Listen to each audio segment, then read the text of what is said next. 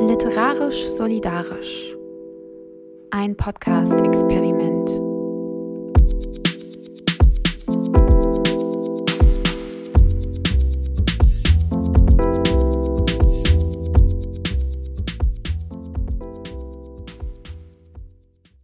Okay, herzlich willkommen bei Literarisch Solidarisch. Wir nehmen heute eine neue Folge auf und wir sprechen heute über Geld. Das heißt nicht notwendigerweise, dass wir als Podcast Geld haben oder Geld verdienen. Deswegen ziehe ich unseren obligatorischen Steady-Werbeblock einmal vor. Ihr könnt uns Geld schicken, regelmäßig oder einmalig. Ich denke, es steht in den Show Notes. Ähm, genau, wir haben heute drei Gäste. So viele Gäste hatten wir noch nie. Wir haben Karin Köhler, Elina Penner und Sebastian Stürz. Elina Penner ist als Sowjetbürgerin geboren und hat in Bayern und in den USA studiert. 2022 erschien ihr Debütroman Nachtbären im Aufbau Verlag. Heute lebt sie wieder in der ostwestfälischen Heimat und betreibt das Online-Magazin Hauptstadtmutti. 2023 ist ihre Essaysammlung Migrantenmutti erschienen, auch im Aufbau Verlag. Ein sehr toller Essayband, in dem sie zum Beispiel erklärt, warum Fernsehen gucken für Kinder gar nicht so schädlich ist. Außerdem schreibt sie Artikel für die Vogue, den Spiegel, Elf Freunde, Vice Broadly und viele andere. Und wer Memes und Reels auf Instagram mag, kann ihr da gerne folgen. Ich finde sie persönlich sehr lustig. Sebastian Stürz aus Hamburg ist vielseitig aufgestellt. Er ist Musiker, Motion Designer und natürlich Autor. Nachdem er viele Jahre in der Indie-Musikszene unterwegs war, hat er 2020 sein Debütroman Das eiserne Herz des Charlie Berg veröffentlicht. 2022 folgte Da, wo sonst das Hirn ist, wie sein erstes Buch auch ein Coming-of-Age-Roman. Daneben schreibt er unter vielen verschiedenen Pseudonymen Kinder-, Jugend- und Pixie-Bücher. Und er macht Hörbücher und Hörspiele, wie zum Beispiel die Mini-Audioreihe Ruslan aus Marzahn. Karen Köhler ist in Hamburg geboren und hat Schauspiel studiert. Nachdem sie das Schauspiel verlassen hat, schreibt sie heute Theaterstücke, Drehbücher, Hörspiele und Prosa. Ihr Erzählband Wir haben Raketen geangelt erschien 2014 im Hansa Verlag. 2019 kam dann das tolle Debüt Miroloi, ebenfalls im Hansa Verlag. Jetzt ist auch ihr erstes Kinderbuch erschienen, es heißt Himmelwärts und ist auch bei Hansa erschienen. Seit 2021 schreibt sie regelmäßig für das Zeitmagazin und auf Instagram führt sie Dialoge mit ihrer inneren Muckibude. Alles sehr empfehlenswert. Ähm, genau, und ich moderiere heute zusammen mit Hatice. Genau, Hatice ist Autorin und Redakteurin aus Hamburg. Vielleicht kennt ihr sie. Und Zara ist auch Autorin aus Kiel und gibt noch den Schnipsel mit heraus. Ja, äh, uns ist aufgefallen, dass wir bei den ersten Folgen, die wir so aufgenommen haben, immer unsere Gäste vorgestellt haben, aber selber gar nicht gesagt haben, wer wir sind und wer heute moderiert. Und weil wir ein etwas größeres Team sind, Grüße gehen raus an Dara Brexendorf und Marlene Kotetzky, haben wir gedacht, wir holen das jetzt mal nach und stellen uns auch vor. Genau, wie gesagt, wir sprechen heute über ein Thema, über das eigentlich viel zu selten gesprochen wird, nämlich über Geld. Und ich würde sagen, ich steige direkt ein mit der Frage, liebe Gäste und Gästinnen, was, was denkt ihr? Wer kann sich denn Schreiben überhaupt leisten oder könnt ihr euch das leisten? ja, Sebastian, willst du was sagen? Hallo, ich freue mich hier zu sein und äh, schön mit euch diesen Podcast aufnehmen zu können. Ich kann nur sagen, ich habe sehr spät angefangen, mir das leisten zu können, auch weil ich ja Familienvater auch bin und zwei Kinder, kleine Kinder hatte. Ich kann mir konnte mir das nicht vorstellen während der Zeit, als die noch äh, relativ viel Zuwendung brauchten. Meine Frau und ich sind beide Freelancer. Ähm, dass man währenddessen ein Buch schreiben kann undenkbar. Ich bewundere alle, alle Leute, die das hinbekommen. Und deswegen habe ich erst angefangen mit dem Schreiben, als die sich selber ein Spiegelei braten konnten. Also ungefähr, als, als die so zwölf waren und der Ältere war dann auch schon vier, vier Jahre älter und konnte dann öfter mal aufpassen. Wo man dann auch so im Urlaub, ich habe dann immer im Urlaub angefangen. Das war für mich absolut ein Hobby- und Freizeitding und dann im Urlaub durfte ich dann mal so den halben Tag äh, nicht den kleinen Kindern hinterherrennen. Die sind ja, ab irgendeinem Punkt sind sie ja so alt, dass sie sich allein beschäftigen können. Bis dahin ist Urlaub ja keine Urlaubszeit, sondern eigentlich eine Strafe, wenn man mal ehrlich ist, für Eltern äh, mit kleinen Kindern. Und genau, und als es dann soweit war, dass die, dass die Kleinen sich ein bisschen selbst beschäftigen konnten, durfte ich dann auch mal den halben, ich weiß, den halben Tag des Urlaubs zum Schreiben nutzen. Und da fing das für mich eigentlich erst an, dass ich mir das ernsthaft erlauben konnte. Aber immer in der Freizeit sozusagen. Mm, ja, mir geht's eigentlich ähnlich wie Sebastian. Also hier spricht gerade Karen Köhler. Ich habe auch sehr spät angefangen zu schreiben. Ähm, ich komme eigentlich vom Theater. Ich habe Schauspiel studiert und lange am Theater gearbeitet als Schauspielerin und bin dann so in das Schreiben tatsächlich hineingeraten. Also ich habe dann angefangen mit Theaterstücken für Kinder, für Erwachsene und habe dann die ersten Prosaschnipsel ähm, geschrieben, eigentlich gar nicht mit dem Ziel, das zu veröffentlichen, sondern eigentlich, weil ich in mir einen Drang verspürte, mich anders auszudrücken als auf der Bühne. Und ähm, hatte dann das Glück, dass ähm, ich eine Agentur gefunden hatte, die mich mit meinen Erzählungen auch angenommen hat als ähm, Agentur. Also die nicht gleich gesagt hat, ach nee, das kriegt man in Deutschland überhaupt nicht verkauft, äh, lass mal lieber, sondern die haben gesagt, Mensch, wir mögen das und wir versuchen das ähm, an einen Verlag zu bringen. Und dann habe ich meinen ersten Erzählungsband im Hansa Verlag veröffentlicht. Ähm, mein Vorschuss war nicht hoch. Darf man hier Zahlen sagen? Ich weiß gar nicht, ob das rechtlich ähm, erlaubt ist, aber ich habe damals äh, 14.000 Euro bekommen, Vorschuss. Und das war für mich wahnsinnig viel Geld und ich fand es völlig absurd, dass jemand mir Geld zahlt dafür, dass ich was geschrieben habe.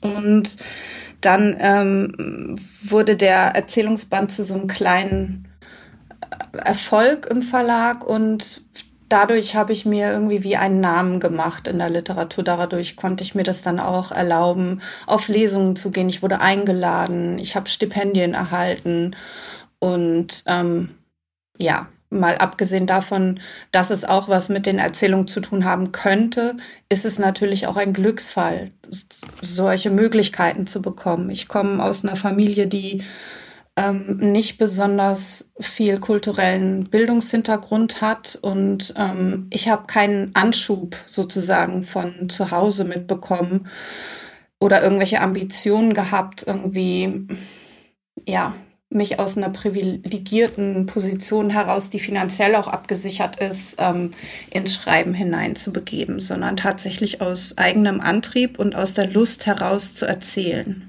Ja, der, der, das Geld war bei mir auch nie der, äh, der Hintergedanke beim Schreiben. Ich habe dazu, ich hab, war ja immer kreativ tätig, so ähnlich wie Karen war ich vorher auf einem anderen Gebiet. Bei mir war es nicht Schauspiel, sondern Musik. Ich habe immer Songs geschrieben und bin mit meinen Bands aufgetreten oder habe hab Songs produziert, auch in deutscher Sprache. Also ich, das hatte schon was mit, mit Sprache zu tun und ein Gefühl für Worte, aber ähm, alles so Indie-mäßig. Das habe ich wirklich 25 Jahre oder so sehr erfolglos, aber mit viel Liebe immer weitergemacht. Ähm, und dann tritt man halt so in Jugendzentren auf und spielt für Spritgeld und kennt dann irgendwann Leute in irgendwelchen Kleinstädten, bei denen man dann pennen kann. Also da ging es wirklich jetzt, äh, auch wenn der Traum da war, da irgendwie mal eine Art Durchbruch vielleicht zu schaffen und davon eventuell leben zu können, hat das nie stattgefunden. Ich habe nur so auf so Mini-Indie-Labels mal hier, also alle paar Jahre irgendwie mal sowas rausgebracht. Aber das, äh, da ist kein Geld geflossen. Also nicht ernsthaft. Also überhaupt nicht, um ehrlich zu sein. Das, mit der gleichen Haltung bin ich ans Schreiben gegangen, als ich dann äh, mitbekommen habe, dass es genau wie in der Musik auch Indie-Verlage gibt. Das wusste ich gar nicht. Ich hatte wirklich so gut wie keine Berührungspunkte zum literarischen Leben in Deutschland. Ich kannte auch niemanden, der äh, Autor oder Autorin war. Und dann habe ich irgendwann äh, jemanden kennengelernt, der hatte auch ein Buch geschrieben oder zwei schon, obwohl er Familienvater mit einem festen Job war. Und der meinte, ja, das ist hier so ein kleiner Hamburger Verlag, so ein Indie-Verlag, Minimal Trash Art. Das war mein Podcast-Kollege Gerrit Jöns Anders, den Karen auch kennt. Wir haben, wir haben dich ja mal gemeinsam interviewt. Und genau, und dann wusste ich, okay, da gibt es genau wie in der Musik so Indie-Labels. Dann muss man es wenigstens nicht selber drucken, weil das hatte ich hinter mir. Das wollte ich nicht nochmal machen. Ne? Self-Publisher ist ja im Musik oder gerade so im Punk. Hardcore-Bereich total gang und gäbe gewesen, dass man Seven Inches selber presst und dann 1000, äh, 100 verkauft, wenn es hochkommt und 900 im Keller stehen hat. Ich, wirklich, also das ist jetzt nicht übertrieben, das war so ganz normal. Ja, okay, machen wir, geil, werden wir alle los, garantiert? Nee, natürlich nicht. So, und mit diesem, mit diesem Gefühl oder mit dieser, äh, mit diesem Wissen bin ich auch ins literarische Leben gestartet. Ich dachte, selber drucken will ich nicht oder drucken lassen. Ich hoffe, ich finde ein Indie-Label, äh, ein Indie-Verlag, der mein Buch rausbringt. Und so der, der kühnste Traum, den ich hatte, ist, dass man vielleicht so eine kleine Auflage ist dann ja bei Indies gern mal 1000 oder 2000 Bücher. Irgendwann mal eine zweite Auflage schaffen und einmal auf Lesereise gehen. Das, das war so ein bisschen mein Traum. Mehr wollte ich nicht. Elina, wie ist es denn bei dir? Also du hast ja insgesamt immer schon sehr viel auf dem Zettel. also du hast ja nicht nur den Job Autorin, sondern eher so viel, dass ich mich fragen würde, schläfst du eigentlich auch? ja, das stimmt. Also ähm, hi erstmal an alle. Ich äh, freue mich, dass ich hier sein darf. Bei mir, ich, ich bin genau dieser Fall, den Sebastian vorhin beschrieben hat und er ernte da immer erstmal so großes Augenrollen, wenn ich erzähle, wie ich zum Schreiben gekommen bin. Aber es war tatsächlich während der Elternzeit des zweiten Kindes. Und äh, nicht nur das, äh, ich begann am 2. Januar 2020 zu schreiben ähm, und hatte dann das Glück, dass ich tatsächlich durch den Lockdown mein Debüt geschrieben habe. Mit Baby, mit Kleinkind, mit allem drum und dran zu Hause. Und ich brauchte das. Ich brauchte diese totale Ruhe und äh, das absolut nichts anstand. Ich brauchte den Zustand der Babybubble das heißt, keine beruflichen anderen Verpflichtungen waren weder für mich da noch für meinen Mann. Plus Corona dann. Wir, ich befand mich wie in so einem, ja, in einem absoluten Vakuum eigentlich. Und dieses äh, Debüt-Ding war jahrelang in meinem Kopf drin und das war der einzige Zeitpunkt, zu dem ich das hätte schreiben können, weil wir in Anführungszeichen abgesichert waren durch das Elterngeld und ich einfach Glück hatte. Also das ist quasi der Weg, wie ich zum ersten Buch gekommen bin. Dieser Zustand hat sich in den letzten ja, vier Jahren nicht mehr wiederholt. Ich habe das zweite Buch ähm, dann irgendwie in Schreibaufenthalten geschrieben. Also am Ende, wenn man es ausrechnet, ist das zweite Buch in zwei Wochen erschienen. Es ist eine Essaysammlung. Und weil genau das, was du beschreibst, ähm, es erinnert mich immer so sehr an meine Studiumszeit, während andere Leute mir von irgendwelchen Reisen und irgendwelchen Stipendien und irgendwelchen Praktika und irgendwelchen Ehrenämtern erzählt haben, habe ich gekellnert. Also ich habe 60 Stunden die Woche entweder hinter einer Theke oder in einem Club oder in einem Restaurant gestanden oder als Hostess in den Semesterferien gearbeitet. Ich habe eigentlich immer gearbeitet und das Studium ist nebenher passiert. Und so fühlt sich das mit dem Schreiben gerade auch an. Ich muss arbeiten, um mir Schreiben leisten zu können.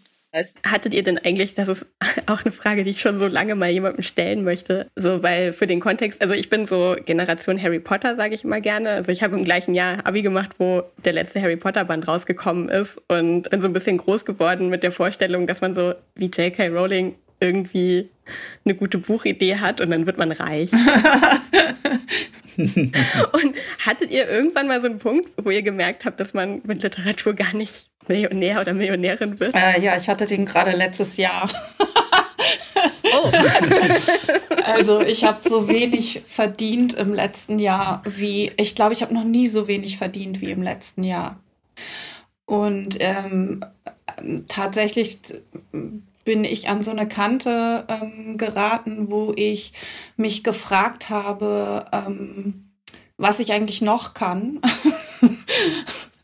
und ähm, wie dringend das Schreiben eigentlich sein muss ähm, in meinem Leben, um weiterzugehen. Also ich glaube, dass es auch eine, nur eine ganz geringe Anzahl von AutorInnen gibt, die überhaupt in der Lage sind, vom Schreiben zu leben, ohne nebenbei noch einen anderen Job zu machen. Und das hat natürlich zu tun, wenn wir über Geld und Literatur sprechen, ähm, ist, sage ich mal, Literatur ja nur ein Feld, in dem sich bestimmte Strukturen ausdrücken.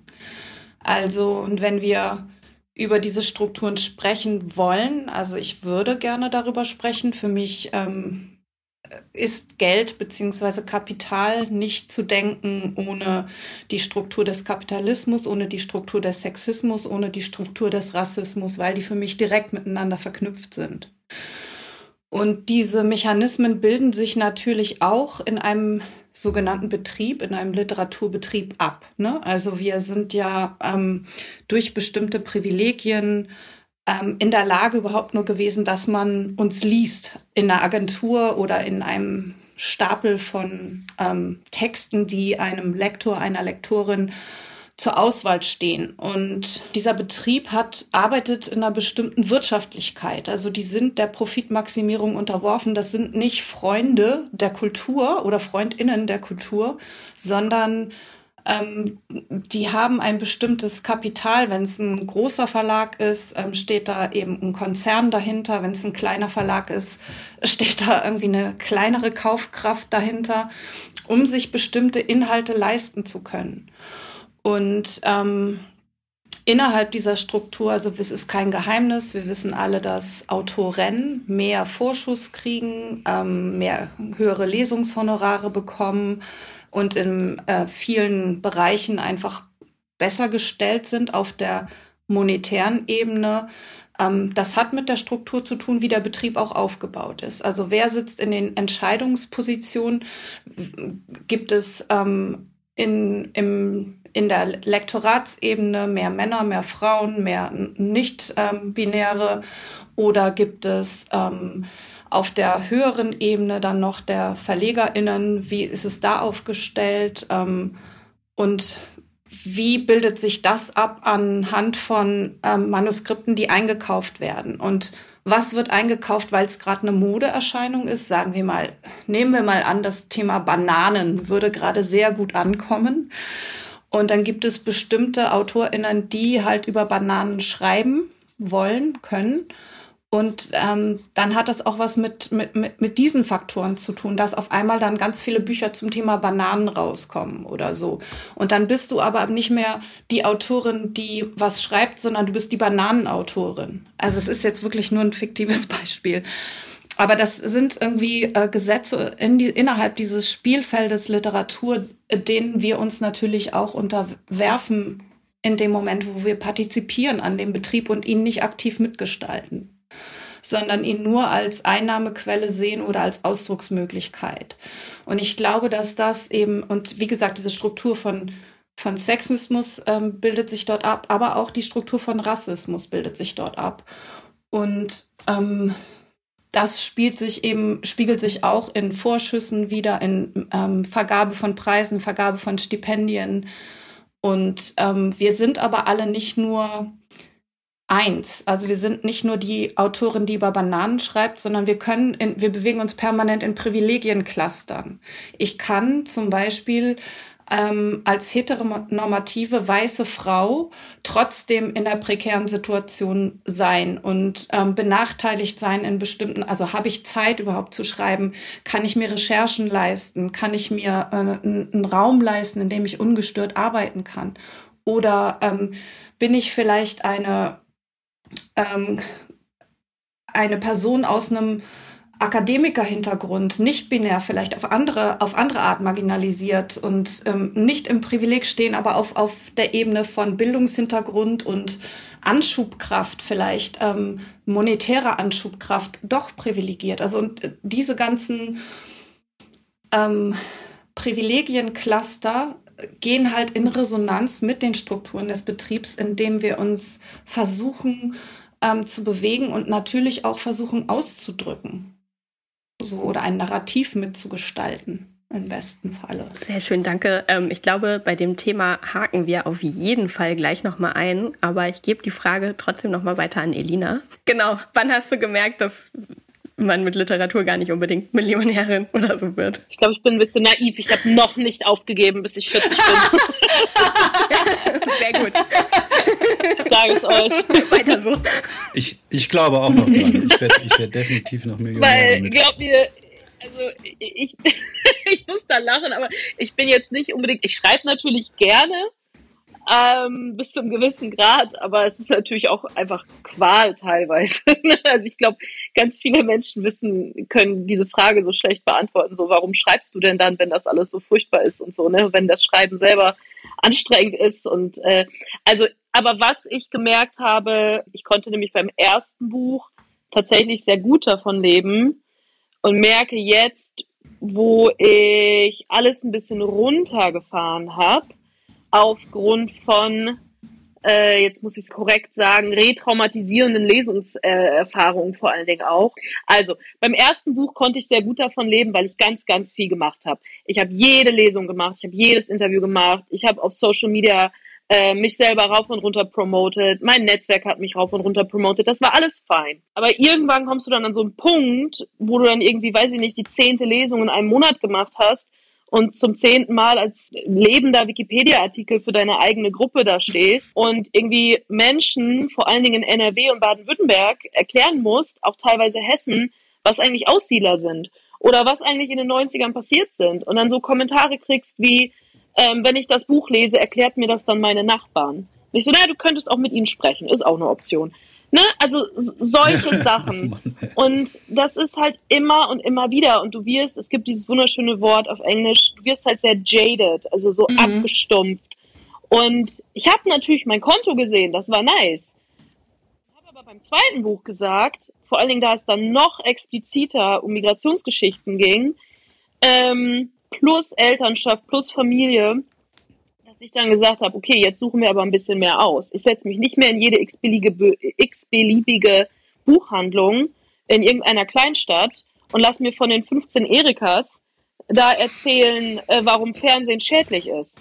Ne? Also das werde ich auch bis heute nicht verstehen. Ich verstehe das Konzept Lesung nicht. Ich verstehe das Konzept Menschen, die auf Lesung gehen, nicht. Alles daran ist so absurd für mich. Es ist wie eine Truman Show. Ich denke jedes Mal, da ist eine versteckte Kamera. Ich checke nicht, warum Leute auf meine Lesung gehen. Es ist super selten meine Zielgruppe. genau, deswegen wollte ich sagen, dass ich äh, dann auch im Laufe des letzten Jahres oder jetzt vor allen Dingen Anfang diesen Jahres gemerkt habe, hm, wenn ich das alles nicht mehr mache, wenn ich mich selbst nicht quasi, sagen wir mal ganz lapidar, verkaufe, dann kann ich nicht davon leben. Und vor allen Dingen der Zirkus, der ja dann mitkommt, ne, also die ganze Öffentlichkeit, die Interviews, das macht ja was mit dir. Und ob, ob es das wert ist, diesen Preis zu bezahlen. Weil Schreiben ist eine Sache, finde ich. Also da könnte man vielleicht differenzieren. Und die Bücher rausbringen. Und dieser gesamte Arbeitsteil, der nach der Veröffentlichung kommt, das muss man sich ja selbst. Ich erinnere mich an diesen Moment im Verlag, bevor das erste Buch rauskam und ich gefragt wurde, möchtest du lesen? Ich so, oh, darf ich mir das aussuchen? Und dann auch so, ja klar darfst du dir das aussuchen. Du kannst von vornherein sagen, dass du zum Beispiel nicht gerne lesen würdest, dass du nicht gerne auf einer Bühne bist. Und ich so, nö, ich mach das alles mal einmal mit. Ich gucke mir das mal an.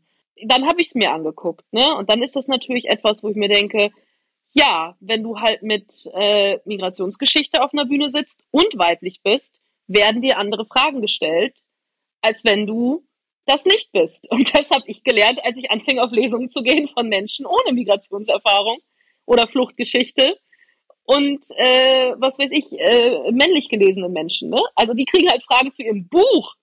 Ich war so geflasht. Die durften über ihre Charakter sprechen und ihre ProtagonistInnen und über irgendwelche Spannungsbögen. Und ich musste immer nur erzählen, wie viel Geld meine Eltern von der Regierung bekommen haben in den ersten Jahren.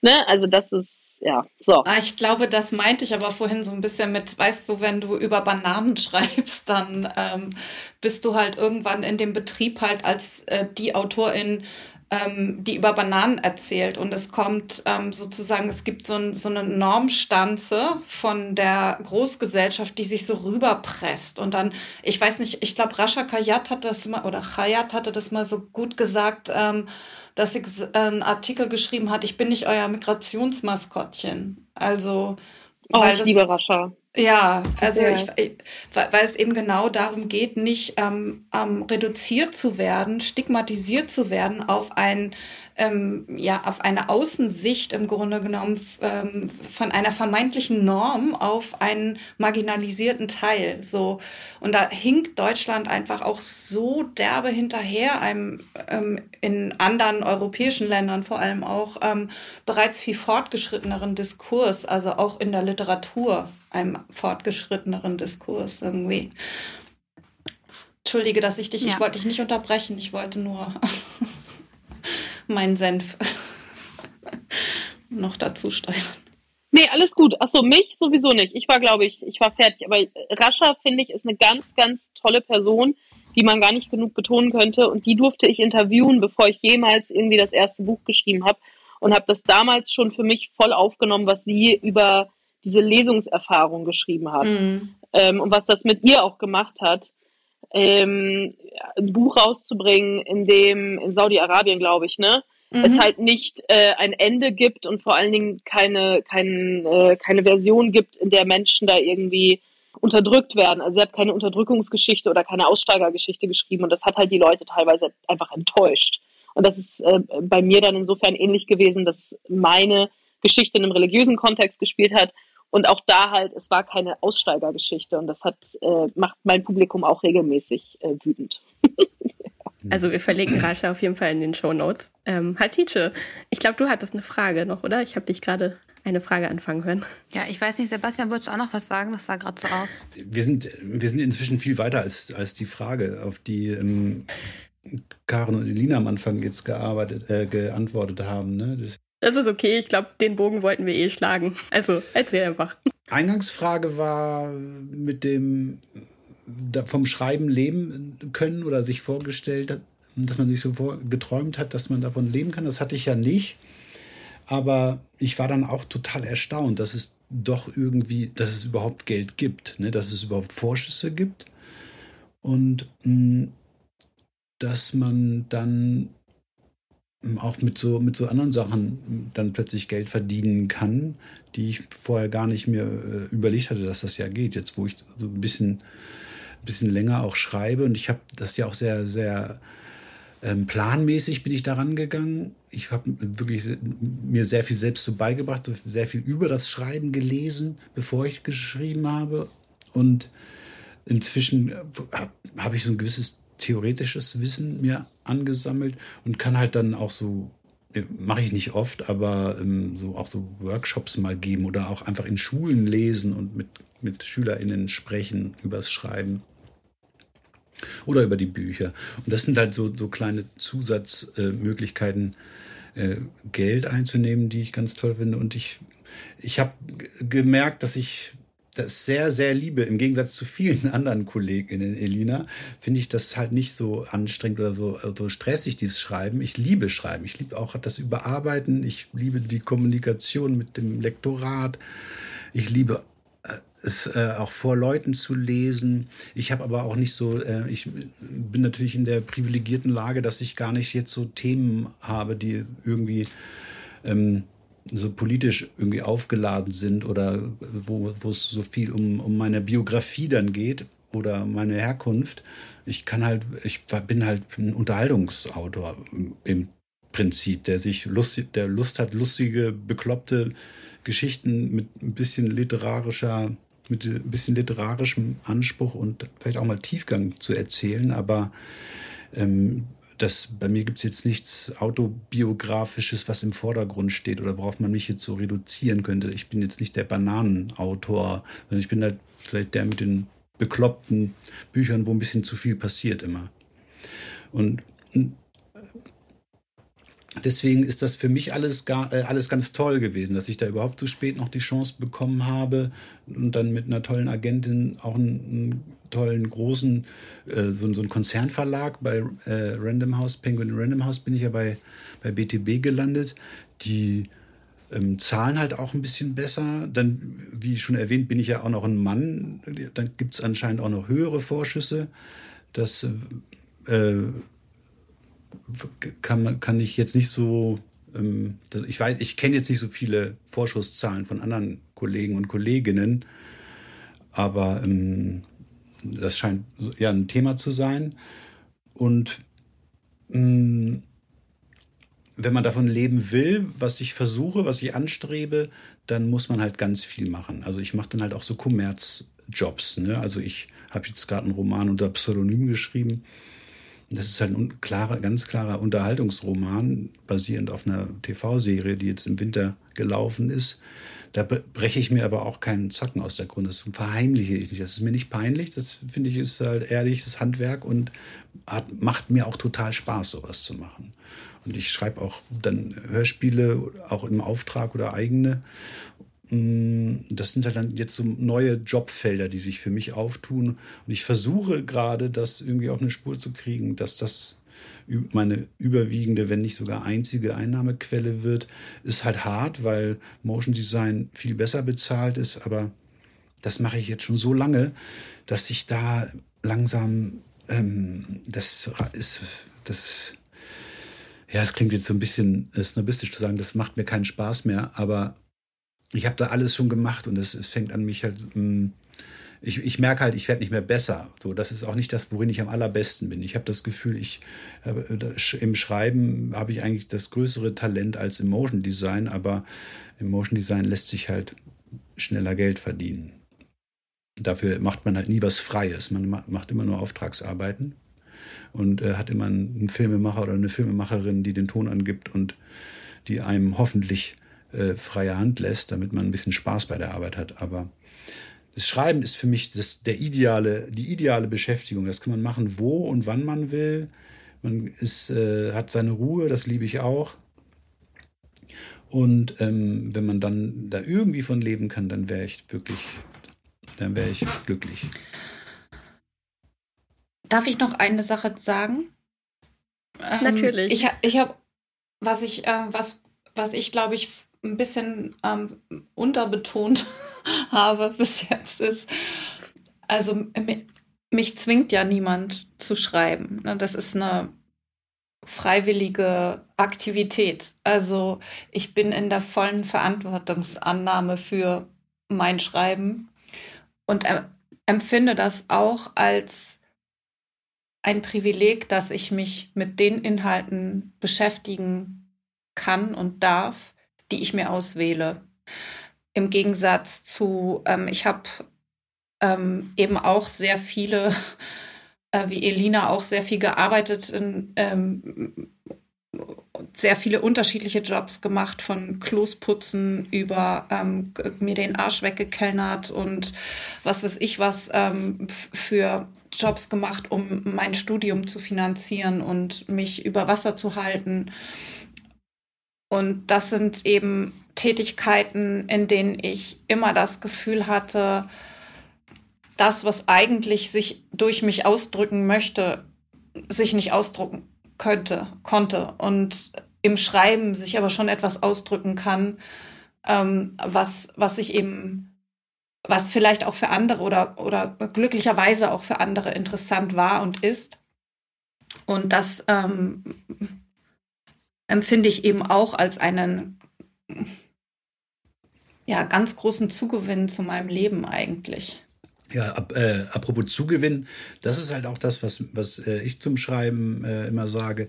Das hat mein Leben wirklich komplett verändert und auf den, auf den Kopf gestellt. Ne? Seit, ich, seit ich schreibe, habe ich hier in Hamburg, äh, ich habe quasi, also ich habe noch meine alten Freunde, so ist das nicht, aber ähm, ich habe so viele neue, ganz nette und liebe und tolle Leute in Hamburg, aber auch in ganz Deutschland darüber kennengelernt.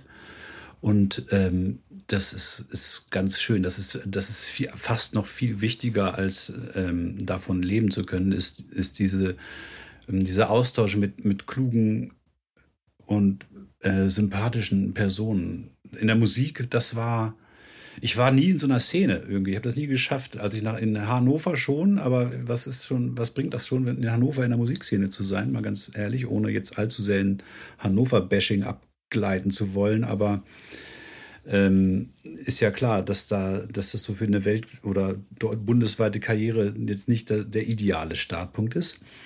Und ich habe da lange in meinem Freundeskreis festgehalten oder daran festgehalten an meinem Freundeskreis und da wollte da dann nicht weg deshalb. Aber irgendwann musste es sein. Und als ich nach Hamburg kam, war das äh, in der Musik überhaupt nicht möglich, da Anschluss zu finden. Hier war es alles viel zu groß und alle waren viel zu cool und Hamburger Schule war dann auch gerade vorbei. Ich habe so ähnliche Musik gemacht und ah, war alles Kacke. Und dann war das auch alles irgendwie so Jungs klicken und alle waren irgendwie äh, zu cool auch und so.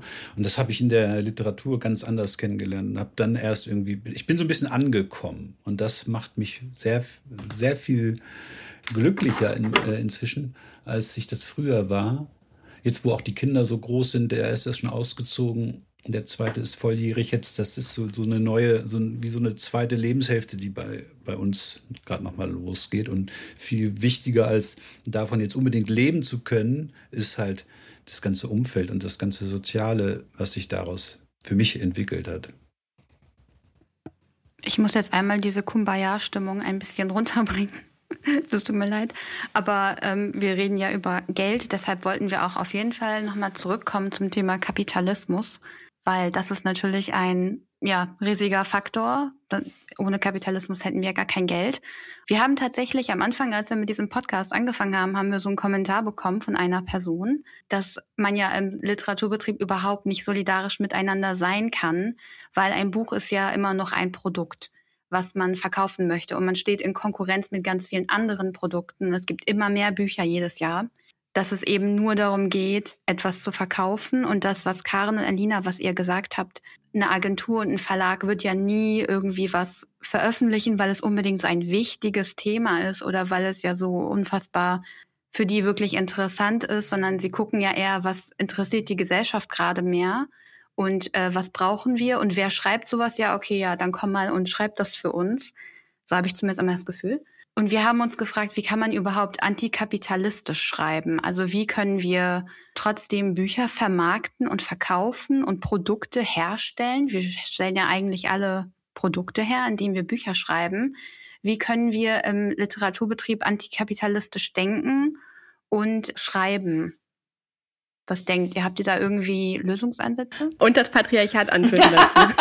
ja, ja, das sowieso. Und, genau. und aber auch gleichzeitig davon leben, natürlich. Ja, ja, ja das ist ja alles so ein Widerspruch. Ja, das ist schwer. Also da hätte ich jetzt, wenn ich die Lösung hätte, würde ich sie wahrscheinlich ähm, nonstop kundtun. Aber das bedingt sich irgendwie gegenseitig, dass man, wenn man vom Schreiben leben will, muss man halt irgendwie sich auf so ein Teufelssystem einlassen. Das heißt nicht, dass man alles mitmachen muss. Aber ähm, klar, wir leben halt leider im Kapitalismus. Ich bin da so ein bisschen desillusioniert. Ähm, am Anfang, als wir jung waren und mit der Musik angefangen haben, haben wir das natürlich, ähm, ja, Opa erzählt vom Krieg, ne? Aber ähm, haben wir natürlich auch auch in so äh, Antifa und äh, ähm, äh, linken Jugendzentren, Strukturen uns waren wir unterwegs und haben das alles selbst gemacht, haben die, ne, aber hatte ich ja vorhin schon erzählt. Aber ähm, da hatten wir weder die Idee, dass man ja auch mal irgendwann Miete zahlen muss äh, oder Kinder auch irgendwie Kindern ja auch was bieten will, die man in die Welt setzt. Und sobald das, das anfängt, kommen natürlich auch Zwänge und da muss man sich entscheiden, will man prekär leben und für die Kunst und äh, wirklich nur das schreiben, was einem, einem persönlich extrem wichtig ist und äh, jeden Gedanken an Unterhaltung oder, oder Kommerzialität komplett beiseite legen, dann äh, ist das eine Entscheidung. Oder ich hatte nie ein Problem damit, auch so in Pop-Kontexten zu denken, sei es musikalisch oder jetzt äh, literarisch. Ich finde das toll, wenn, wenn, wenn viele Leute was mit meinen Büchern anfangen können. Ähm, ich würde aber trotzdem nicht äh, dann so richtigen Trash nur jetzt Thriller unter Pseudonym à la Fitzek schreiben, weil ich weiß, die, das geht gut, wenn Frauen gefoltert werden in, in, in Kriminalromanen, weil das muss ja anscheinend immer sein. Das würde ich halt nicht machen. Klar habe ich, ne, hab ich auch Ideale. Aber ähm, sowas, wie ich schon sagte, mit, dem, mit so einem Kommerzbuch jetzt äh, Davos, für diese Davos-Serie, das finde ich, ähm, ist dann für mich so ein, so ein Deal mit dem Kapitalismus, mit dem ich mich sehr gut arrangieren kann. Das geht aber ja auch wieder mit super vielen Privilegien so einher, ne? Also ich, ich glaube, wenn ich irgendwie einem Verlag äh, sagen würde, ich schreibe ein Krimi, würden die sagen, nö. Da, bei dir haben wir darauf keine Lust, sorry. Schreib mal bitte über deine komische migrantische Familie. das ist jetzt, das habe ich jetzt schon ein paar Mal auch, äh, also früher habe ich das auch versucht, so die Sachen, so irgendwelche komischen Geschichten auszudenken und das hat einfach absolut niemanden interessiert. Und als ich dann gesagt habe, ich erlebe Rassismus, äh, waren auf einmal, haben auf einmal alle zugehört. Das, was mich dann auch ein bisschen äh, wie bei Elina so erstmal wieder auf den Boden der Tatsachen kommen und erstmal lernen, ah, okay, Leipziger Buchmesse, weiß ich nicht, ob ich das nochmal mitmachen möchte, nach dem, was ich da jetzt erlebt habe. Lesungen und so bin ich immer eher erstmal vorsichtig. Was passiert hier jetzt? Keine Ahnung. Erstmal abchecken, wo ist hier der Notausgang und sowas. Ja, das ist dann auch alles ein bisschen schwieriger, wenn man irgendwie migrantischen Hintergrund und so hat. Elina, willst du vielleicht noch was sagen, bevor du vielleicht gleich los musst? Zu antikapitalistisch schreiben und denken? Also ich habe jetzt natürlich auch keine Lösung dafür, wie man den Literaturbetrieb antikapitalistischer gestalten könnte oder ne, so da geht es mir wahrscheinlich ähnlich wie allen anderen auch. Ich glaube oder versuche mir selbst einzureden, dass das, was ich mache, schon einen Unterschied macht. Vor allen Dingen für die Leserschaft, die ich erreichen darf, sage ich jetzt mal. Und das sind teilweise Briefe und Mails und Nachrichten, die da in den letzten zwei Jahren gekommen sind, die, die, die sind krass. Die sind einfach, die berühren einen natürlich auch, ne? Und das ist halt dann vielleicht doch nochmal was anderes als, weiß ich nicht, fünf Sterne und danke für die coole Story, sondern ich weiß, dass das krass war für viele in den letzten zwei Jahren, dass dieses Thema nach vorne gekommen ist, dass dieses ganze Aufwachsen in den 90ern mit diesem Status, mit allem, was passiert ist, etc. pp. Für mich so dieser eine kleine Teil, den ich da dann vielleicht machen kann für bestimmte Leute. Und dann versuche ich alles andere so ein bisschen auszublenden, von wer sich dann mit mir streiten möchte und so. Ein anderer kleiner Beitrag wäre dann vielleicht bei meinem zweiten Buch, dass ich wirklich auf Teufel komm raus probiert habe, so viele Leute wie möglich da reinzubringen. Und ich finde schon, dass es Möglichkeiten gibt, in, gerade in Sachbüchern oder in Essaysammlungen auch anderen Menschen ihre Props zu geben. Also ich könnte ja niemals behaupten, dass ich jetzt irgendwie ein Buch schreiben würde, sei es über Diskriminierungserfahrungen oder über Familie oder Elternschaft in diesem Land, wo nicht mindestens zehn Menschen vor mir schon etwas in die Richtung geschrieben haben. Wisst ihr, was ich meine? Also ich, ich stehe ja auf dem, auf den Schultern von Menschen, die vor mir schon ganz viel Vorarbeit geleistet haben. Und ich finde, das müsste man anerkennen. Und da gab es natürlich ein paar prominente Beispiele letztes Jahr, äh, wo dann gesagt wurde, ich kann nur meine Perspektive wiedergeben. Jein deine Perspektive ist ja trotzdem geprägt von Dingen, die du vielleicht auch schon gelesen hast oder die du gehört hast bei anderen Autorinnen gerade. Und das finde ich ist zum Beispiel das Minimum, wie man es vielleicht nicht antikapitalistischer, aber solidarischer gestalten könnte, ist, indem man einfach bei jeder sich bietenden Gelegenheit versucht, andere zu unterstützen. Also das ist so mein, mein Ding. Ja, das kann ich irgendwie eigentlich nur so äh, unterstützend ähm, auch nochmal benennen. Ähm, so sind meine Erfahrungen auch. Also wir äh, kreieren ja auch in, sei es auch nur, dass unser Wirkungskreis klein ist, aber wir kreieren ein Narrativ mit dem, was wir nach außen tragen. Und ähm, dieses Narrativ kann sehr wirkungsmächtig sein und kann sehr solidarisch sein. Und ähm, natürlich sind wir innerhalb eines kapitalistischen Systems mit unserem Bestreben, ähm, bestimmte Inhalte zu benennen oder so. Und das heißt, ich glaube, wir können uns davon nicht unabhängig denken. Und also vom Kapitalismus nicht unabhängig denken. Und ob im innerhalb des Kapitalismus ein antikapitalistisches Schreiben möglich ist, das müsste dann schon sehr anders sein. Also im Sinne von, wie geht Bezahlung, wie geht Veröffentlichung, wie geht das Unterstützen, die Absicherung auch von AutorInnen, die vielleicht sich in der Anzahl nicht so viel verkaufen. Im Moment ist es ja ein System, in dem Menschen, die Erfolg haben, auch mit monetärem Erfolg ausgestattet werden innerhalb des äh, Schreibens. Und ähm, dann können diese Menschen auch noch Honorare für Lesungen verlangen, die ähm, das Zehnfache sind von dem, was wir vielleicht kriegen. Und es wird bezahlt. Und also da versammelt sich, so wie es im Kapitalismus auch ist, das Kapital an einer Stelle, wo es eh schon ist. So. Und wenn wir solidarischer denken wollen, dann würde es für mich auch darum gehen zu sagen, wie kriegt man dann literarische Positionen mitgetragen als KollegInnen, die interessant sind, die eine Vielfalt aufmachen, die Perspektiven aufmachen, die vielleicht von den eh schon gut bezahlten Perspektiven nicht erzählt werden, aber die man möchte. Also die wir in, innerhalb des literarischen Kanons möchten. Wie kriegt man das mitgetragen? Und man könnte sich überlegen, sowas zu gründen, meinetwegen, wie ein, wie ein Fonds, wo aus bestimmten Quellen unklar erstmal, ähm, ein, so eine Art Finanztransaktionssteuer einfließt und wo es eine Art ähm, wechselnde Selbstverwaltung gibt, die dafür sorgt, dass eben je nach Repräsentationslage auch wechselnd, ähm, dass bestimmte Positionen einfach auch finanziell abgesichert sind. Es gibt in anderen Ländern auch Stipendien, die wie monatliches Gehalt funktionieren zum Beispiel, weil es klar ist, dass vielleicht eine Person, die Lyrik schreibt, ähm, gar nicht so hohe Verkaufszahlen hat, aber eben wichtige literarische Impulse bringt für die Gesellschaft und, und die Gesellschaft möchte das eben gerne haben, so. Und das ist aber eine Frage von, möchte, möchten wir das haben und möchten wir solidarisch sein? Ich glaube, solange wir nach den Regeln des Kapitalismus spielen, die eben äh, immer nur das be belohnen, so scheint es mir, was möglichst asozial ist und möglichst egoistisch funktioniert und möglichst verantwortungs- und verbindungslos funktioniert, dann ist es vielleicht nicht möglich. So, wenn man sich dagegen entscheidet und, und wenn wir uns gegen diese Regeln entscheiden und eine Utopie aufmachen für uns, wer will uns denn daran hindern eigentlich? Also wer? Wo ist da die Grenze? Wir könnten das doch einfach entscheiden.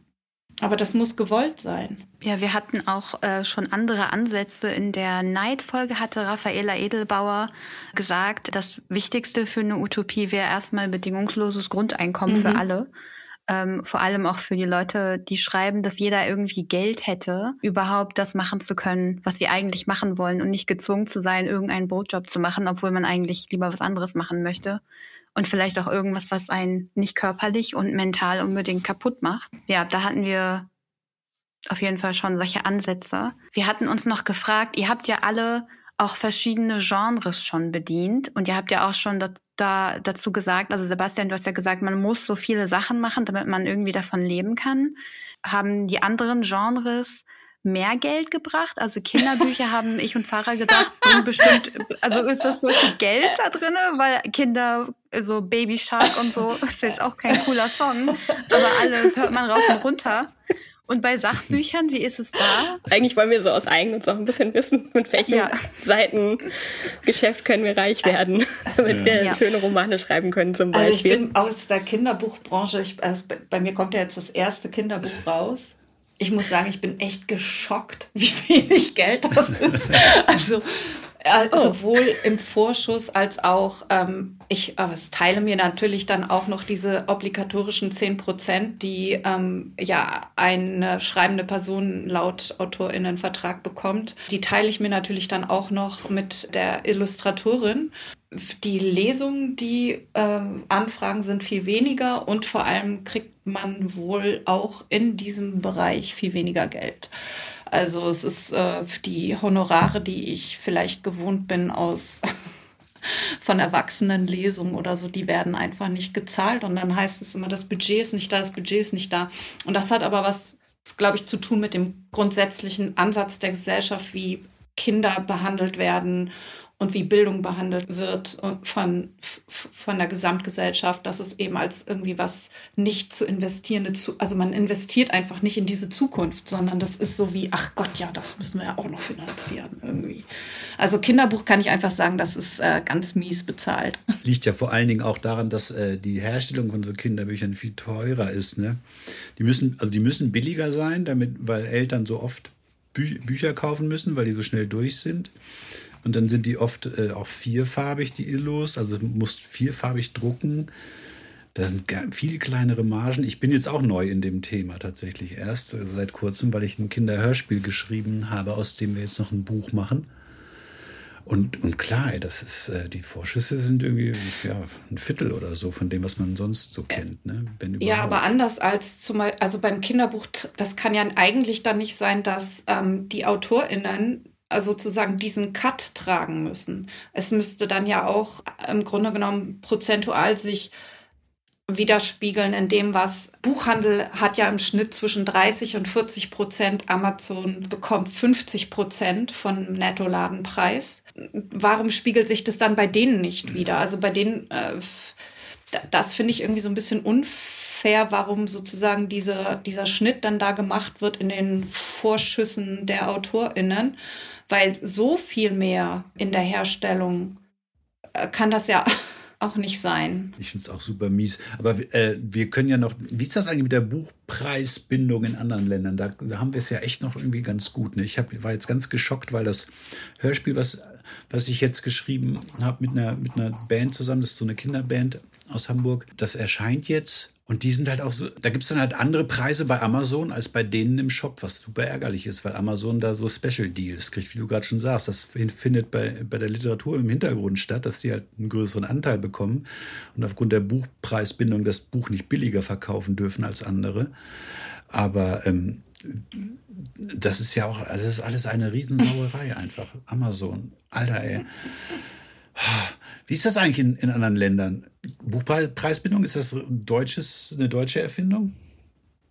Ja, ist es tatsächlich. Also ich glaube, auf dem ähm, US-amerikanischen oder auch im britischen Markt, also auf jeden Fall englischsprachige Bücher, weiß ich immer so diese ganzen, die bisschen labbrigen Penguin-Ausgaben, ähm, die haben immer keine Buchpreisbindung. Hm. Aber ja, ich, aber ich weiß nicht, wie ist es in Frankreich zum Beispiel? Wisst ihr das? Oder bei anderen Nachbarn in Europa? Oh Gott, ich weiß es auch gerade nee, nicht, aber ich weiß nur, dass alle immer hm. sagen, um Gottes Willen, gebt es nicht auf, behaltet es so lange, wie es geht, die Buchpreisbindung. Also ich bin zum Beispiel, wenn ich jetzt so total absurde Theorien noch irgendwie vorschlagen dürfte, ähm, ich finde es ja, ich finde es immer total geil, dass so ganz viele Finanzspritzen, aka Stipendien, mit 35 aufhören. Wo ich dann so das Gefühl habe, sind das nicht teilweise die Leute, die irgendwie dann teilweise das Geld brauchen. Ich bin sehr kurz davor, einen ganz, ganz bösen Wutartikel zu schreiben über diese Welt der Literaturstipendien und vor allen Dingen im, im Besonderen über die Aufenthaltsstipendien, die einfach in der Sekunde, in der du ich hasse es, über Mutterschaft sprechen zu müssen, aber wenn du Mutter bist, bist du halt raus. Es ist ja fast schon eine Farce. Die, die sich in Anführungszeichen Mühe geben, die schreiben dann irgendwie dazu, es gibt einen einmaligen Betrag von 100 Euro für drei Monate. ich so, wofür? Also ich habe das Gefühl, alle diese geilen Sachen, die wir haben, die alle super sind, die sind für so 22-jährige die irgendwie nicht wissen, was sie in Semesterferien vom Journalismus oder Germanistikstudium machen sollen. Ich finde es total geil, wenn Leute auf die berühmten äh, wie heißen die, Schreibschulen gehen da, ähm, Erzählinstitute nenne ich sie manchmal, ne? Und dann aus dem Deutsch-LK in das Schreibstudium und wirklich einfach über Jahre ich, wär, ich bin jetzt ein bisschen polemisch, ne? Also in Anführungszeichen noch nichts erlebt haben in ihrem Leben ne? Go for also it. nichts erlebt haben in ihrem Leben, außer halt Abi gemacht zu haben und Lorette Mar gesehen zu haben. Und dann schreiben die da zwei, drei Jahre lang, lernen genauso zu schreiben wie die anderen 15, mit denen sie in einem Raum sitzen, hören sich alle gleich an. Es geht die ganze Zeit um irgendwelche Beziehungsgeschichten in ihrer Altbauwohnung in einer beliebigen Großstadt. Und das sind so Bücher, die erreichen mich auch nicht. Und ich muss ehrlich sagen, die haben mich auch nicht mit 25 erreicht. Ich bin ja von Haus aus Amerikanistin, habe da länger gewohnt und vielleicht ist es meine eigene Wahrnehmung, aber ich habe das Gefühl, in den USA passiert es noch viel mehr, dass du als Quereinsteigerin in diesen Literaturbetrieb reingehst, weil du irgendwie sagst, okay, ich habe seit zehn Jahren an diesem Debüt geschrieben, das kommt jetzt raus, aber das ist meine Geschichte. Und dann sind das so 40-Jährige. Ne? Also jetzt mal so eine ganz crazy Zahl daraus zu werfen. Und das sind dann so Menschen, die haben Verlust erlebt. Ich sage nicht, dass 22-Jährige nicht auch Verlust erleben können, aber ich würde mir so sehr wünschen, in diesem Land Menschen, entweder mit Kindern oder mit kleinen Kindern oder Menschen über 35, auch noch eine Chance zu geben, schreiben zu können. Ne? Und ich weiß nicht, wie man das machen kann. Ich weiß, dass es jetzt eine einzige Initiative in Hamburg gab, wo ein mhm. sogenanntes Familienstipendium irgendwie arrangiert wurde, was aber auch komplett nicht durchführbar ist mit Schulkindern. Ne? Also dass zum Beispiel nicht mal gesagt werden kann, hey, können wir lockerer werden für diese Ausnahmen für, für Schulkinder. Ich fände es zum Beispiel auch irgendwie weird, drei Monate lang nicht nach Hause zu kommen. Also, ne, wirklich erstmal seltsam. Und in teilweise bei manchen Aufenthaltsstipendien kannst du das ja wirklich nicht. So, das ist, war mein kleiner Rant. Also, wenn es irgendwie, wenn irgendwer mal irgendwann zu viel Geld hätte, dann sollen die so ein Ü40-Stipendium für Mütter rausbringen. Das wäre so der Traum des Traums. Oder tatsächlich, ah, und ich sage euch auch warum. Und zwar habe ich nämlich gerade lange diskutiert mit den Thomas Mann Menschen und mit einer Freundin, die das dieses Jahr bekommen hat und sich sehr dafür einsetzen möchte, dass ich mich noch bewerben werde. Und die unterstützen nämlich, ein, das ist in Los Angeles, ne, für die, die es nicht kennen. Ähm, und dann kannst du quasi rüber und die helfen dir, eine Wohnung für deine Familie zu finden. Aber das war's auch. Und es gibt irgendwie 400 Euro im Monat, was schon mal nett ist. Aber das ist, bringt dich in LA auch nicht so weit. Und dann war ich aber auf einem Dinner in der American Academy am Wannsee. Und wisst ihr, was da gemacht wird? Da gibt es einen kompletten Familientrakt. Jeder Fellow kann komplett mit Nachwuchs und Ehepartnerin einfach kommen. Ohne Diskussion. Weil das für die Amis, wenn du so ein Fellowship kriegst und erwartet wird, dass du da jetzt zwei, vier oder sechs Monate nach Berlin ziehst, dann gehen die davon aus, dass du deine Familie mm. mitnimmst. Mm. Aber ich habe das Gefühl, dass der Literaturbetrieb entweder Anfang 20 ist oder männlich über 40. Ich sehe fast nichts dazwischen. Und dann verschwinden diese ganzen Frauen. Und das sind dann auch die Fragen, die ich dann auf Lesungen kriege, ist, wo sind meine Kinder? Habe ich die mit nach Brüssel genommen? Ah, nein, natürlich nicht. Und äh, die sind ja auch alle verwirrt. Also die sind verwirrt, wann ich lese, wann ich schreibe, woher ich die Zeit nehme. Und weil das, weil es das wohl nicht gibt in, in dieser Wahrnehmung von außen. Ja, vor allen ja. Dingen werden ähm, Männern die gleichen Fragen nicht gestellt. Ne? Natürlich also, nicht. Äh, so, sondern da wird selbstverständlich davon ausgegangen, dass während äh, ein Mann ein, eine Lesung macht, dann die Frau zu Hause bleibt und sich um die Kinder kümmert. Ja. Und ähm, ich, ich sehe das, also ich habe selber keine Kinder und möchte mich aber sehr solidarisch erklären mit deiner Position, weil ich das auch sehe, dass es da eine große Ungerechtigkeit gibt und eine Unsolidarität regelrecht gibt mit ähm, schreibenden Eltern. Also ich habe auch gehört, dass manche Stipendienhäuser dann sagen, die Künstlerinnen wollen alle Ruhe und, und deswegen dürfen Kinder nicht mitgebracht werden, ja. weil das ja die Ruhe zum Arbeiten stören würde. Ich glaube, da ist der, der Ansatz, der Denkansatz müsste eigentlich ein anderer sein. Der Ansatz müsste sein, man bringt die Menschen irgendwo unter, also die Familien irgendwo unter und hat dann vielleicht diesen Ort, diese Villa oder was weiß ich was, wo es funktioniert wie so ein Arbeitsraum, ne, in ja, dem man gehen ja, kann, genau. wo man dann irgendwie zum Arbeiten hinkommt, aber das eigentliche Familienleben sozusagen mitlaufen kann. Oder es könnte sogar ja möglich sein, denkt euch mal, es gäbe so etwas, wo es sogar einen kleinen eine Betreuung geben Eben. könnte, ja, wo, also, wo die Kinder irgendwie einfach ähm, vormittags äh, wie in einem Art Hort oder Kindergarten betreut würden. Stellt euch das mal vor, wie geil das wäre. Das wäre wie so eine kleine Betriebskita. Oder ja. du würdest halt eine Betriebskita oder du würdest halt ein Au-pair einstellen. Und ich meine, das ist wirklich so der Running Gag in meinen ganzen WhatsApp-Gruppen, in meinen E-Mail-Verteilern, auf irgendwelchen Veranstaltungen mit anderen Autorinnen ist, dass wir uns halt immer kaputt lachen, wenn wir das Wort Aufenthaltsstipendium nur hören. Weil wir natürlich niemanden kennen, außer Olga Grasnova als große Ausnahme. Aber wo macht sie ihre Aufenthaltsstipendien? In Istanbul, in Rom und in Rio de Janeiro. Also das sind die drei Orte, an denen sie mit ihrer Familie hin konnte. Und natürlich hat sie in Deutschland auch noch nie ein Aufenthaltsstipendium bekommen. Ne? Also das ist so dieses, weil sie sich auch gar nicht erst bewerben könnte. Und dann kriegst du so diese Einzimmerwohnung, in die du dich einschließen sollst, weil alle dieses romantische Bild davon haben, dass wenn du dich nur einschließt, dann schreibst du auch. Großer Fan. Für, für 500 Euro im ja, Monat. Genau. Das Bahnwärterstipendium zwischen den Gleisen. Im Turm, ne? dann, aber bitte noch ein, eine Kolumne pro Woche und, äh, Regionalbezug. und Lesung und Work, Work, Workshops. Und am Ende, am Ende ein Buch, genau, am Ende ein Buch über die Gegend geschrieben haben. Oder bitte. halt es auch umzudrehen. So, was ich total geil fände, wäre zum Beispiel, also es gibt ja pragmatische Lösungen. Eine andere Lösung wäre zu sagen, okay, ihr könnt dieses System nicht verändern, dann verkürzt es. Bei mir reicht eine Woche. Ich bin ein Produktionsschwein. Wenn du mir eine Woche. I love you.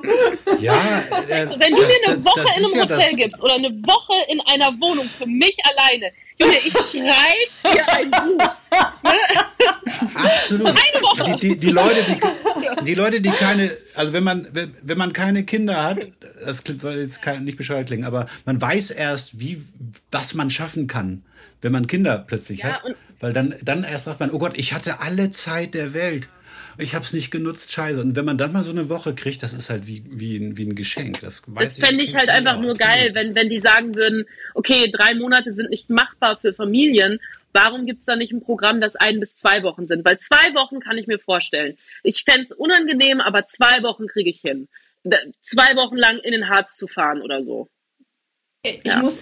Ich, ich finde, das, das, das, Parents, das Parents in Art ja. äh, Stipendium hat da schon ein, einiges richtig gemacht hier in Hamburg. Dem das ich würde das, das gerne noch genau erweitern. Genau, ähm, äh, ich würde das gerne äh, nicht nur Parents in Arts äh, Stipendium nennen, sondern alle Personen, die schreiben, die sich um andere kümmern müssen. Ja, Ob es klar, Kinder Pflege, sind ja. oder also ähm, auch ich sage euch, die Sterbebegleitung meines Vaters und die Pflege meiner dementen Oma sind auch wahnsinnig zeitintensiv ja. zum Beispiel mhm. gewesen und ähm, wo ich auch dachte, also nebenbei ging eigentlich gar nichts während der Zeit. Und ähm, aber alles, wo, wo Menschen, die halt, ob es irgendwie vielleicht auch noch, wenn es ein Kind ist, was auch noch eine andere Art von Aufmerksamkeit zum Beispiel braucht, weil es ähm, ja mit irgendwie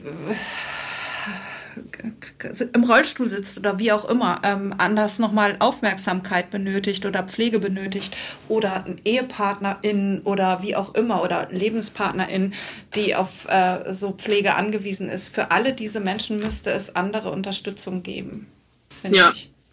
Absolut, ja. ja. Und das ist halt klar, das ist jetzt nur ein Anfang mit dem Stipendium. Man kann nicht, kann nicht gleich für alle äh, alles richtig machen, aber ich finde, das, die haben das echt gut gemacht. Und da gibt es nämlich die, auch die Möglichkeit, mit Kindern äh, äh, sich zu bewerben, also dass die auch mitkommen und dann gibt es tatsächlich vor Ort eine Betreuung. Ja. Und das ist natürlich schon, schon die richtige Richtung. Das sind auch nur zwei Wochen, weil das halt total unrealistisch ja. ist, das länger äh, zu machen. Und sowas müsste es einfach sowas müsste es halt, das ist doch nicht so schwer, irgendwie flächendeckend zwei Wochen kostet ja jetzt auch nicht die Welt, nee. oder? Also ich meine, wenn man, wenn man sich überlegt, dass andere da für drei Monate irgendwo ver verköstigt werden und hingeflogen werden. Ja. Und die Kinder. Verstehen mich nicht falsch, ja, ne? Ich also brauche meine Kinder nicht 24-7 um mich herum. Ich nehme jede Gelegenheit wahr, irgendwo hinfahren zu dürfen, ne? Um Gottes Willen. Aber das sind ja diese Vorgaben. Diese, und ich möchte hier auch nochmal sagen, als migrantische Person habe ich einen sozialen Kalender der ist voll von Hochzeiten, von Beerdigungen, von Geburtstagen, von allen möglichen, ich weiß nicht was. Wir feiern Geburtstage von toten Menschen. Ich muss mhm. dieses Jahr auf einen Hochzeitstag von meinen Großeltern, meine Oma ist seit drei Jahren tot. Weißt du, aber wir feiern diesen Hochzeitstag und haben dafür eine, Ho eine Halle gemietet. Ich weiß, dass das nicht normal ist, aber ich kriege den Ärger meines Lebens, wenn ich da nicht erscheine. Das, es gibt das nicht, dass ich da nicht hinkommen kann. Und alleine die Vorstellung für drei Monate, du hast ja teilweise wirklich diese Vorgaben, dass du da nicht weg kannst. Hm. Ne, oder sollst oder nur in Ausnahmen einmal im Monat oder so da wegfährst oder so. Aber alleine zu sagen, hey, warum können dann die Kinder vielleicht mit, mit, dem, mit der Mutter oder dem Vater dann Donnerstagabends anreisen oder Freitagnachmittags anreisen? Dann sind die halt am Wochenende auch da. Ich kann aber unter der Woche wieder schreiben. Ne? Also, dass man alles so ein bisschen öffnet und einfach sagt, wir, wir können flex, wir könnten es ja flexibler machen.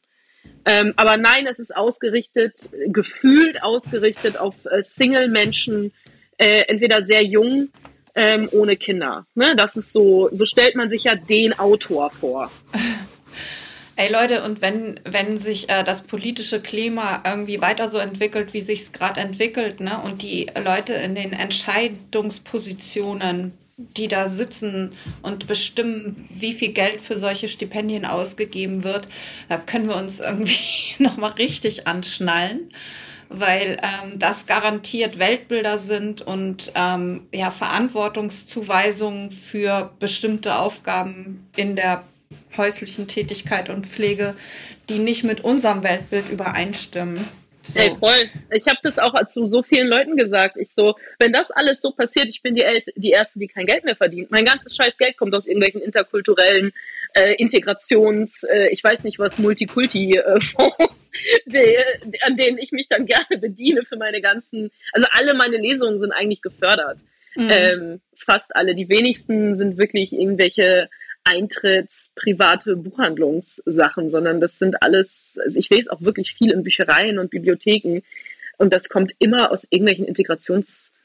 Äh, ja. Also das heißt eigentlich, also, also es müssen mehr ähm, Menschen in die Positionen ähm, wo solche Entscheidungen getroffen werden, die eben auch wissen, was die Nöte sind. Ne? Wir haben hier in Hamburg zum Beispiel einen sehr aufmerksamen Kultursenator, der sich regelmäßig trifft mit Hamburger AutorInnen und sich anhört, was sind dann eure Schwierigkeiten, ähm, wie kann man äh, das verbessern, was euch umtreibt? Also wie, kann, wie können Arbeitsbedingungen verbessert werden? Wie können, was ist, ähm, wo hakt's? Und das zieht er sich rein regelmäßig. Carsten Broster heißt er. Ein guter Mensch. Das ist total toll. Also das ja. ist wirklich, und ich weiß, ich wollte da auch nicht vorhin so, so krass drauf, weil als das rauskam, dieses Hamburg-Stipendium, haben mir das so viele Leute geschickt und ich so, ja, aber es endet schon an dem Punkt, an dem ich halt ein Schulkind habe. Ne? Also mhm. das war dann nicht umsetzbar. Ich so, aber wie kann es sein, dass 2023 das erste Stipendium dieser Art quasi explizit für Familien überhaupt in die Wege geleitet wurde? Ne? Also das ist ja auch das Nächste. Warum? Oh, ja, ich, du kannst mich für drei Stunden buchen und ich, ich lässt da über Deutschland. Also das ist nicht, nicht schwierig. ähm, ja. Ich finde das in Ordnung. Ich glaube, dieses Stipendium war auch nur für Hamburger AutorInnen, oder? Ich glaube auch. Mhm. Also ist auch immer so Region, ja, regionsgebunden. Mhm.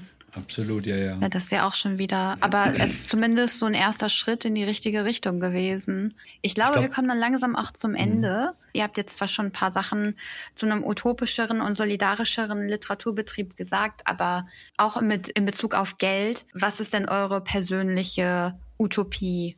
Also wie wäre ein utopischer Literaturbetrieb für euch? Ich finde halt diese, diese Idee der Patenschaften total toll. Und es gab ja bei der, von der Rudolf Augstein Stiftung letztes Jahr für Flinterpersonen so ein ähm, Mentoring-Programm, wo etablierte Persönlichkeiten aus dem Kulturbetrieb, überwiegend Frauen, aber auch Männer als Mentor quasi bereitstanden und dann, ich weiß nicht, ein Jahr, zwei Jahre irgendwie dann so, so ein Ansprechpartner waren für Leute, die halt noch, äh, noch am Anfang ihrer Karriere sind oder äh, an einem Punkt sind, wo sie halt äh, den nächsten Schritt machen müssen. Und sowas hätte ich mir auch gewünscht, als ich in den Literaturbetrieb kam. Ich hatte so viele Fragen. Ich musste das alles irgendwie ergoogeln oder Leute ausquetschen, die und Leute, Leute nerven oder man muss dann halt auch so, man muss halt so man darf halt nicht schüchtern sein. Das war ich zum Glück nicht mehr, weil ich so alt schon war. Ne? Aber in einem, in einem jüngeren Alter hätte ich das alles nicht hingekriegt, so wie ich das mit Anfang 40 hinbekommen habe oder Mitte 40, als das bei mir losging, hinbekommen habe. Und wenn man da dann so eine Person an die Seite gestellt bekommt, die etabliert ist, die Connections hat oder so, ähm, dann, das wäre halt toll, die man alles fragen kann und die einen dann mal mitnimmt und hier Leuten vorstellt und so. Das, darum geht es ja. Man muss ja Leute treffen, kennenlernen. Anders, anders läuft das ja leider nicht. Und je mehr Leute man kennt und, und Leute einen kennen, desto mehr passiert ja auch irgendwann. Und das, wenn man das irgendwie ein bisschen flächendeckender und nicht auch, das ist ja dann auch schon wieder so ein bisschen elitär, da gibt es dann irgendwie 20 Plätze oder 20 MentorInnen. Und es müsste quasi so eine so eine Website geben oder so ein, ich weiß es auch nicht, wie man es organisiert, aber wenn, wenn jetzt, sagen wir mal hier, ich stelle mich zur Verfügung und dann kann man mir oder irgendjemanden, der noch etablierter ist, meinetwegen einen, jemanden zuweisen, der noch am Anfang ist und der viele Fragen hat, ne, das gibt es ja in der Schule auch. Ich, da, daher kenne ich das vor allen Dingen, als unsere Schule, Kinder in die Schule kamen. In der ersten Klasse kriegt man dann eine Viertklässlerin oder einen Viertklässler als Paten von der, von der Schule an die Seite gestellt und die ist dann am Schulhof, äh, auf dem Schulhof immer für einen da und wenn man Fragen hat, wie ist, läuft es denn hier auf der Schule eigentlich? Sowas für den Literaturbetrieb, ein bisschen weiter gestreut als jetzt so ein kleines Stipendium, Stipendiatinnenprogramm von der Rudolf Augstein Stiftung, fände ich gut. Das wäre, glaube ich, ist auch irgendwie jetzt nicht so total utopisch und illusorisch. Wisst ihr, was ich meine? Ja, wir machen das. Wir machen eine Webseite und du bist dann der Erste, der zugeteilt wird. Ich glaube, wenn wir auch ein Bewusstsein dafür entwickeln würden, ähm, wo wir Gestaltungsmöglichkeiten haben, ähm, solidarisch zu sein, und das halt in dem Moment auch zu leben, dass nicht nur das äh, eigene immer im Fokus ist, sondern eben sich als Teil einer Landschaft zu denken. Also Beispiel, angenommen, ich werde angefragt für eine Talkshow, äh, Literatur, äh, wie auch immer, Podium und es ist irgendein Thema und dann irgendwie zu gucken, wer sitzt da eigentlich alles noch drinne ähm, sind da aus meiner Perspektive genügend ähm, ja, Flinter dabei oder sind da genügend migrantische Positionen vertreten, so dass ich das Gefühl habe, das steht auch stellvertretend für eine Literaturlandschaft, stellt nicht nur ein Ausschnitt da, darauf auch hinzuweisen. Oder ich habe keine Zeit, einen Lesungstermin, anzu eine Anfrage anzunehmen, ganz gezielt eine andere Person zu empfehlen, die uns am Herzen liegt mit einer literarischen Position und Platz zu machen auch vielleicht für Stimmen, die sonst nicht so viel Raum bekommen oder so. Also das sind so ich sage jetzt mal erstmal kleine Gestaltungsmöglichkeiten, aber es sind Gestaltungsmöglichkeiten von der literarischen Landschaft und von dem Narrativ einer, einer Literaturlandschaft. Wenn ich gefragt werde von einer italienischen Journalistin, ob ich deutsche Autorinnen empfehlen könnte und ich sage, ja, ähm, kann ich. Rasha Khayat, Olga Jasnova, ähm, keine Ahnung, Sascha Stanisic, ähm, dann zähle ich auf. Und ich wähle bewusst keinen keinen Namen aus wie, keine Ahnung, Karin Köhler oder so, ja, also für, für was auch immer mein Name dann steht, sondern ich wähle Positionen aus, die mir am Herzen sind, die für mich deutsche Literatur in einem wunderschönen Maße widerspiegeln. Und setze das absichtlich aber auch so ein das sind irgendwie gezielte Gestaltungsmöglichkeiten, die ich nutzen kann, um eine größtmögliche Vielfalt vielleicht auch zu gewährleisten, die, die mir am Herzen liegt oder so. Also keine Ahnung, das ist auch ein, eine Utopie, die ich irgendwie habe, dass wir mächtig sind und nicht nur ohnmächtig in der Gestalt. Das finde ich super. Ja, das ist das, was ich mache. Möchte ich auch mal ganz sagen, das ist so mein Lebensinhalt. Ähm, das finde ich total geil, dass das auch als, als Utopie äh, vorangedingst wird. Um auch auf dieses Mentoring-Ding kurz äh, drauf zu kommen, wie so ein, wie so ein Einsteiger-Video. Ähm, also, dass man wirklich so einen kleinen Workshop kriegt, zwei Stunden. Ich hatte bis zum gewissen Grad, habe ich das von meinem Verlag bekommen, also auch mit ein bisschen Medientraining und, und allen Sachen aber wirklich einfach so ein 101 How to Autorin sein in Deutschland. Ne? Also das, ich stelle, ich bin auch jemand, ich stelle viele Fragen. Also ich frage auch meine Pressefrau und sage so Sachen wie, wie wichtig ist das? Ist das wichtig? Ist das nice to have? Soll ich das machen?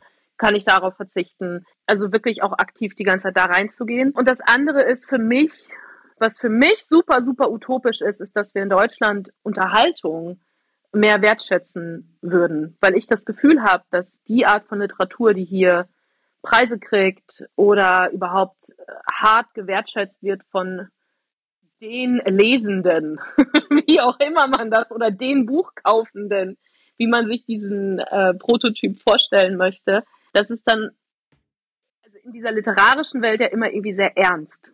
Das kann mein Eindruck sein, ne? Also auch so das typische Buchpreisbuch ist erstmal ernst oder sehr, da sind so Schachtel, Schachtelsätze drin, da bin ich nach drei Seiten raus. Da sind immer nur so ein paar Ausnahmen. Und es sind mehr geworden in den letzten Jahren. Aber es gibt ja auch immer einen Grund, warum dann Leute irgendwie so Witze drüber machen und sagen, Hö, ich kenne ja nur ein Buch von der Buchpreisliste, wie kann das eigentlich sein? Na, es kann halt irgendwie vor allen Dingen auch sein, dass man sich dann wirklich so die echte Literatur aussucht. Ne? Und ähm, die steht dann in so einem ganz starken Kontrast teilweise zu der, äh, welche Bestsellerliste auch immer. Ne? Also du hast wirklich nur, weiß ich nicht, Schafkrimis auf der Weide äh, oder 20 Seiten Beschreibungen über Gardinen im Sonnenlicht. Ne? Also es gibt irgendwie nix dazwischen. Und da, ich, äh, ne, es kotzt Leute immer an, aber da gehe ich dann wieder irgendwie, schiele rüber zu den USA und denke mir, was lese ich für geile Bücher aus diesem Land und zwar wöchentlich, ne? Also über Migration, über Politik, aber unterhaltsam as fuck. Ne, wirklich so Dinge, die du jetzt sofort Oprah oder Reese Witherspoon in ihrem Buchclub schenken kannst und sagen kannst, mach bitte die nächste Serie draus, macht den nächsten Film raus. Das ist eine Geschichte. Ne? Also da sind Charaktere, da sind Leute und es ist aber politisch und es ist klug und es ist feministisch und das mhm. darf alles sein. Das ist mein ganz persönlicher, jetzt nicht unbedingt so hart auf Geld vielleicht bezogen, aber so dieses, du darfst Unterhaltung schreiben und kannst aber auch politisch sein und, und kannst Witze reinbauen, weil die, sagen wir mal so, selbst die Menschen mit Migrations- und Fluchtgeschichte, die ich kenne, sind alle witzig. Also wir machen alle Witze über unser Leben bis zum nicht mehr und über unsere Eltern und über, weiß ich nicht, äh, die Obsession unserer Mütter mit unseren Brüdern. Ne? Also das ist, äh, it is what it is. Absolut, ja. da bin ich 100 Prozent bei dir. Ich bin ganz froh, dass du das, dass du das noch gesagt hast, weil ich finde das auch so schlimm, dieses, diese, diese E- und U-Unterteilung in Deutschland. Ähm, und ich bin da ja auch irgendwie genau dazwischen oder immer so auf beiden Hochzeiten oder eigentlich eher auch beim U als beim E. Aber ähm, ich finde das auch so schlimm, sobald ein bisschen, sobald mal ein Gag untergebracht äh, wurde in einem Buch, ist es dann plötzlich nicht mehr richtige Literatur oder was? Ich verstehe das auch nicht, was das soll. Ich möchte noch eine ja. Sache sagen zum Thema Utopie und Geld. Ich äh, möchte, dass, wenn ich das nächste Mal gefragt werde von einer Person, die zum Beispiel ein Literaturmagazin ins Leben ruft und sagt, sie hätte das per Crowdfunding alles vorfinanziert und ob ich dafür einen Beitrag schreiben möchte, ähm, der natürlich dann nicht bezahlt werden kann, weil ich habe ja, das ist ja auch Werbung für mich.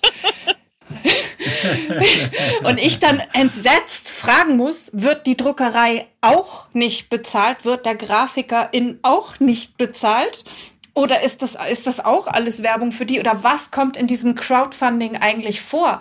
Warum machst du nicht eine Position in deinem Crowdfunding, in deiner Excel-Tabelle, bevor du dieses Crowdfunding startest, wo einfach drin steht, Honorar für den, die schreiben. Äh, warum ist das so schwer zu verstehen, dass wir auch bezahlt werden müssen? Und meine Utopie von, für die Literaturlandschaft ist, dass das selbstverständlich wäre, dass wenn so eine Situation eintritt, selbstverständlich auch unser Honorar mit eingeplant ist ins Crowdfunding und nicht ja. davon ausgegangen wird, dass wir in der Schublade irgendeine vergammelte Geschichte haben, wo wir denken, ah ja, endlich kann ich die mal in einem Literaturmagazin ja. veröffentlichen.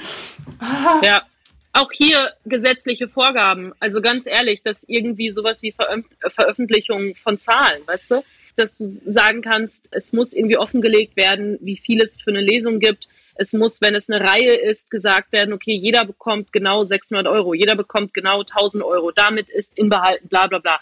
Also, dass ich bei jeder einzelnen Lesung alles wieder neu machen muss. Meine Steuerberaterin ist so genervt vom Literaturbetrieb, weil sie jede einzelne Lesung sich wieder neu reindenken muss ob was jetzt inklusive war, was netto war, was brutto war, ist es mit Reisekosten, ist dies, ist das. Ich sage nicht, dass alles gleich bezahlt werden soll, aber dass du es einsehen kannst. Oder dass du zum Beispiel sehen könntest, okay, hey, letztes Jahr waren die drei eingeladen, die drei haben das und das bekommen. Ich verstehe auch, wenn jemand sagt, ey, wenn wir jemanden einladen, bei dem wir wissen, diese Person verkauft 200 Tickets, verstehe ich, dass die Person vielleicht einen Prozentteil mehr kriegt. Das ist für mich fein. Mhm. Ne? Und wenn dann bei mir nur 20 kommen würden oder so. Aber mehr, dass man selbst mehr Einblick hat, also in Zahlen auch mhm. und, und wie das eigentlich alles abläuft und halt auch verpflichtend. Also wenn es öffentlich geförderte Sachen sind, dass es verpflichtet äh, oder verpflichtend wäre, das auch öffentlich zu machen, wie viel Geld die Personen bekommen. Und mhm. dass du das vorher weißt und nicht sagen musst, oh danke, dass ihr mir 300 Euro gebt, dass ich 10 Minuten irgendwo lesen darf. Ne? Sondern du fühlst dich ja permanent als jemand, der sich bedanken muss, dass du eine Bühne kriegst sowas. Ich muss jetzt leider los. Ich gehe einfach. Ihr redet noch. Ähm, ich muss jetzt ich muss äh, auch los. Wir sind auch fertig. Kinderärztin. Und äh, vielen, vielen Dank. Tschüss. Ja, schön, dass wir uns alle mal wieder gesehen haben oder überhaupt gesehen haben mal. Zara, wir haben uns ja noch nicht gesehen. Wir disclosen für die Podcast-Hörerin. Wir haben gerade alle unsere Kameras eingeschaltet. Und ähm, ja, ihr habt total Spaß gemacht. Ja, fand ich auch. Danke, dass ihr da wart. Ja, super, vielen Dank. Ähm, Danke für die Einladung. Danke für die Einladung. Tschüss. Tschüss. Tschüss, ihr Tschüss. Lieben. Ich leg jetzt auf. Thank